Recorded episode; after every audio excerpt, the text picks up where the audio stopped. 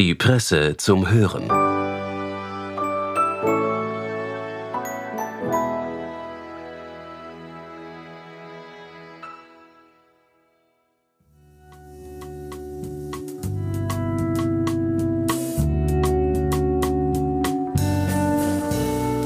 Wir schwitzen, wir kühlen uns ab, rasten, versuchen die Hitze des Sommers so erträglich wie möglich zu machen.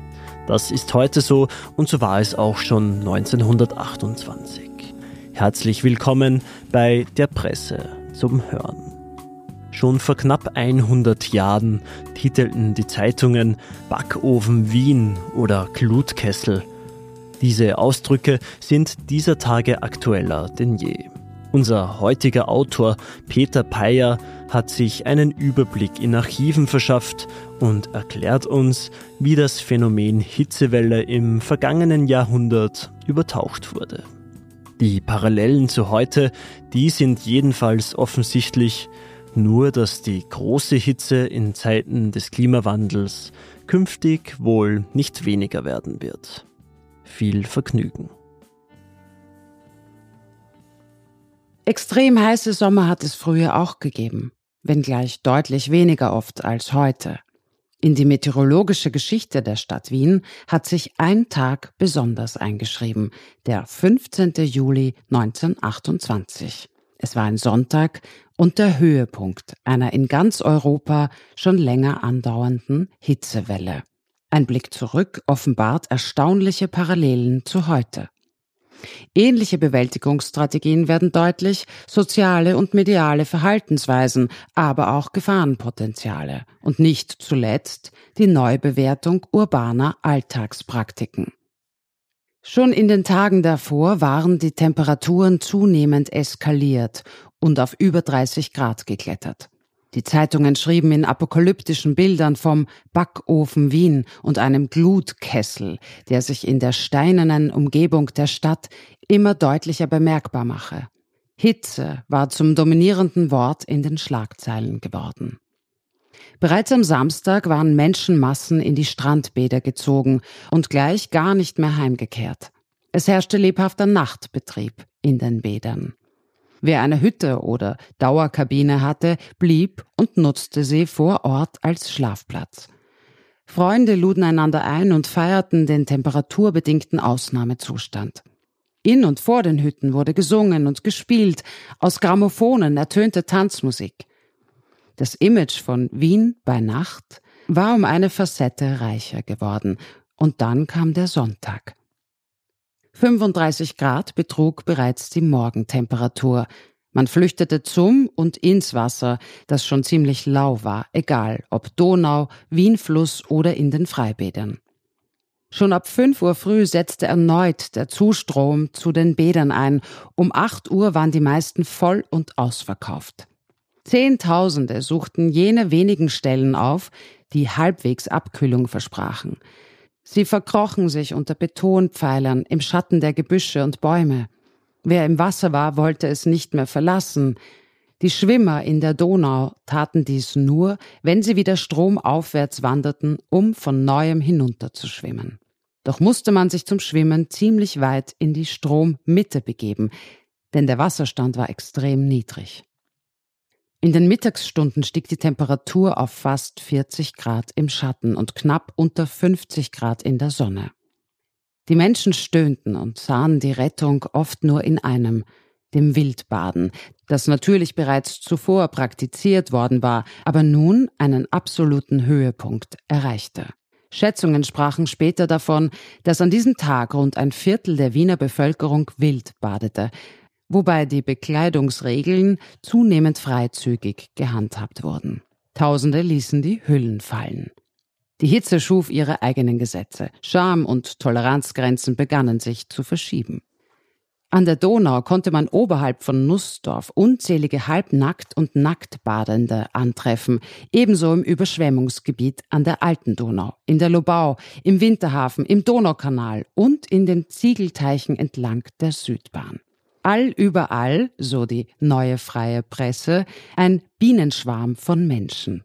Selbst dort, wo Baden strengstens verboten war. Aber, so die Zeitung großzügig, Man muss den Wienern das Wasser gönnen. Fotoreporter rückten aus und begannen die Massen an zu Wasserratten gewordenen Menschen in Bildern festzuhalten. Und auch den Spaß, der damit einherging.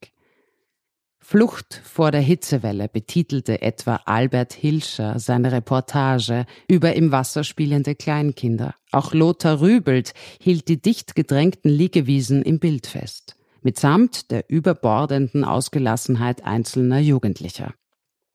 Humor- und Satirezeitschriften nahmen sich ebenso dankbar des Themas an, das kleine Blatt veröffentlichte eine Karikatur mit einem schnauzbärtigen, biertrinkenden Wiener, der sein eigenes Thermometer hatte. Heute ist aber erhitzt. Gut sechs Grügel im Schatten. Der Getränkeverkauf verzeichnete Rekordumsätze. Zeitgenossen bemerkten eine Massenvertilgung von alkoholischen und nicht alkoholischen Getränken.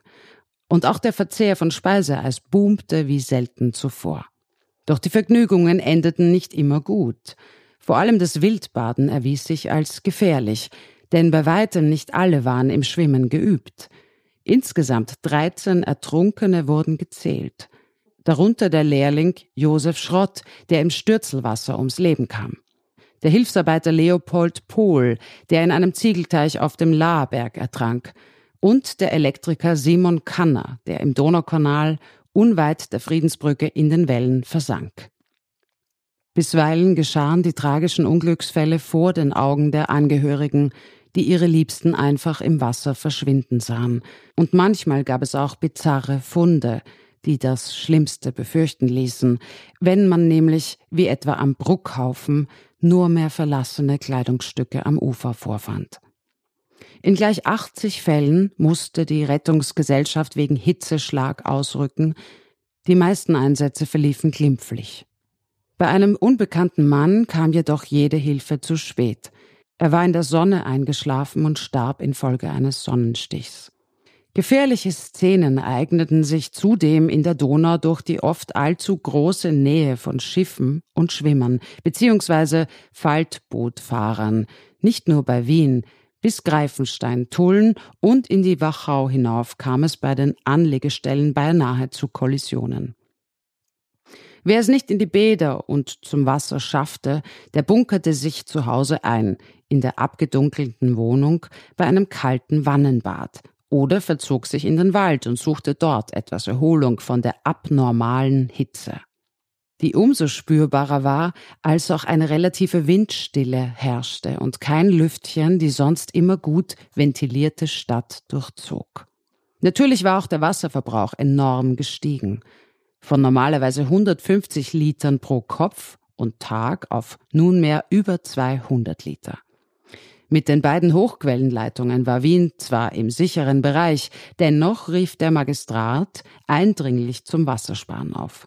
Immerhin registrierte man seit einer Woche die höchste Inanspruchsnahme der beiden Leitungen seit ihrem Bestehen. Trinkwasser sollte genug da sein, die Besprengung der Straßen wurde jedoch deutlich reduziert, ebenso die für die Springbrunnen zur Verfügung gestellte Wassermenge. Allerdings erfüllten die Brunnen oft eine wichtige Kühlungsfunktion, waren sie doch gleichsam die Nebelduschen von damals etwa jene Brunnen im Rathauspark, über die es hieß, man setzt sich auf einen der Sessel ringsum und bekommt einen ganz feinen Sprühregen ins Gesicht, die angenehmste Dusche, die man sich in Kleidern nur denken kann. Alles strebt in diesen Temperaturen zu den Brunnen, und man vergisst darüber, ob es neue oder alte Brunnen sind. Man will nichts, denn Wasser, Wasser, Wasser. Wasser als wichtigstes Mittel gegen die Hitze war auch nötig zur Löschung zahlreicher Brände, die sich an den ausgedörrten Bahndämmen durch den Funkenflug vorbeifahrender Lokomotiven entzündeten. An der Ostbahnstrecke bei Stadtlau beispielsweise oder nahe dem Penzinger Bahnhof. Insgesamt elfmal musste die Feuerwehr deswegen ausrücken, größere Schadensmeldungen blieben jedoch aus. Im Gegensatz zu einem Autounfall, der sich in der oberen Donaustraße ereignet hatte, dem Chauffeur Eduard Pfeiffer war infolge der Hitze plötzlich unwohl geworden. Er verlor die Kontrolle über seinen Wagen und stieß mit einem entgegenkommenden Fahrzeug zusammen, das schwer beschädigt wurde. Er selbst wurde nur leicht verletzt. Am Ende des Tages war die Bilanz erschreckend. Es war ein Sonntag tropischer Glut, resümierten die Zeitungen. Der Aufenthalt zwischen den Mauern der Stadt war einfach unmöglich. In Wien und Österreich genauso wie im übrigen Europa. Überall Rekordtemperaturen. In Budapest, Berlin und Paris und selbst im relativ kühlen London vermeldete man weit über 30 Grad sowie 14 Tote durch Hitzeschlag oder Ertrinken. Als es am darauffolgenden Montag auch nicht nennenswert kühler wurde, kam erstmals das Wort von der Katastrophe auf. Die Meteorologen wurden bestürmt, ihre Telefone liefen heiß. Wetterexperten hatten Hochkonjunktur. Man blickte zurück. Die letzte große Hitze war gar nicht so lange her gewesen. Im Sommer 1921 hatte es sechs Tage lang mehr als 30 Grad gehabt, allerdings keine vergleichbaren Temperaturrekorde gegeben. Auch in den Jahren 1904 und 1894 war es einige Male extrem heiß in Wien gewesen. Die Ursache für die breite Hochdruckzone, die sich im Sommer 1928 über ganz Europa ausgebreitet hatte, sahen die Experten noch nicht in anthropogenen Faktoren. Einige machten das verstärkte Auftreten von Sonnenflecken dafür verantwortlich, aber letztlich blieb alles im Bereich der Spekulation. Gute Nachricht war, das Hochdruckgebiet verschob sich langsam Richtung Norden. Zumindest ab Dienstag war spürbare Abkühlung zu erwarten. Und so geschah es dann auch. Ein heftiger Sturm und Gewitter brachten die Erlösung. Die Stadt atmete auf. Der gewohnte Alltag stellte sich schön langsam wieder ein. Die Erinnerung an den Ausnahmezustand begann zu verblassen und wird erst jetzt wieder angesichts des sich unbarmherzig verschärfenden Klimawandels reaktiviert. Wobei der damalige Temperaturverlauf schreckt uns heute schon fast nicht mehr. Wäre doch alles nur ein Einzelereignis geblieben. Oder so eine absurde Fantasie, wie sie der Schriftsteller Jörg Maute viele Jahre später in seiner Satire Die große Hitze oder die Errettung Österreichs durch den Legationsrat Dr. Tutsi 1974 beschrieb.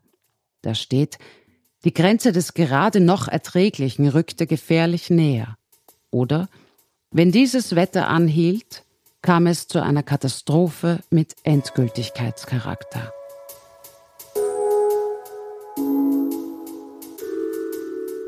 Das war der Text von Peter Peyer aus dem Spektrum.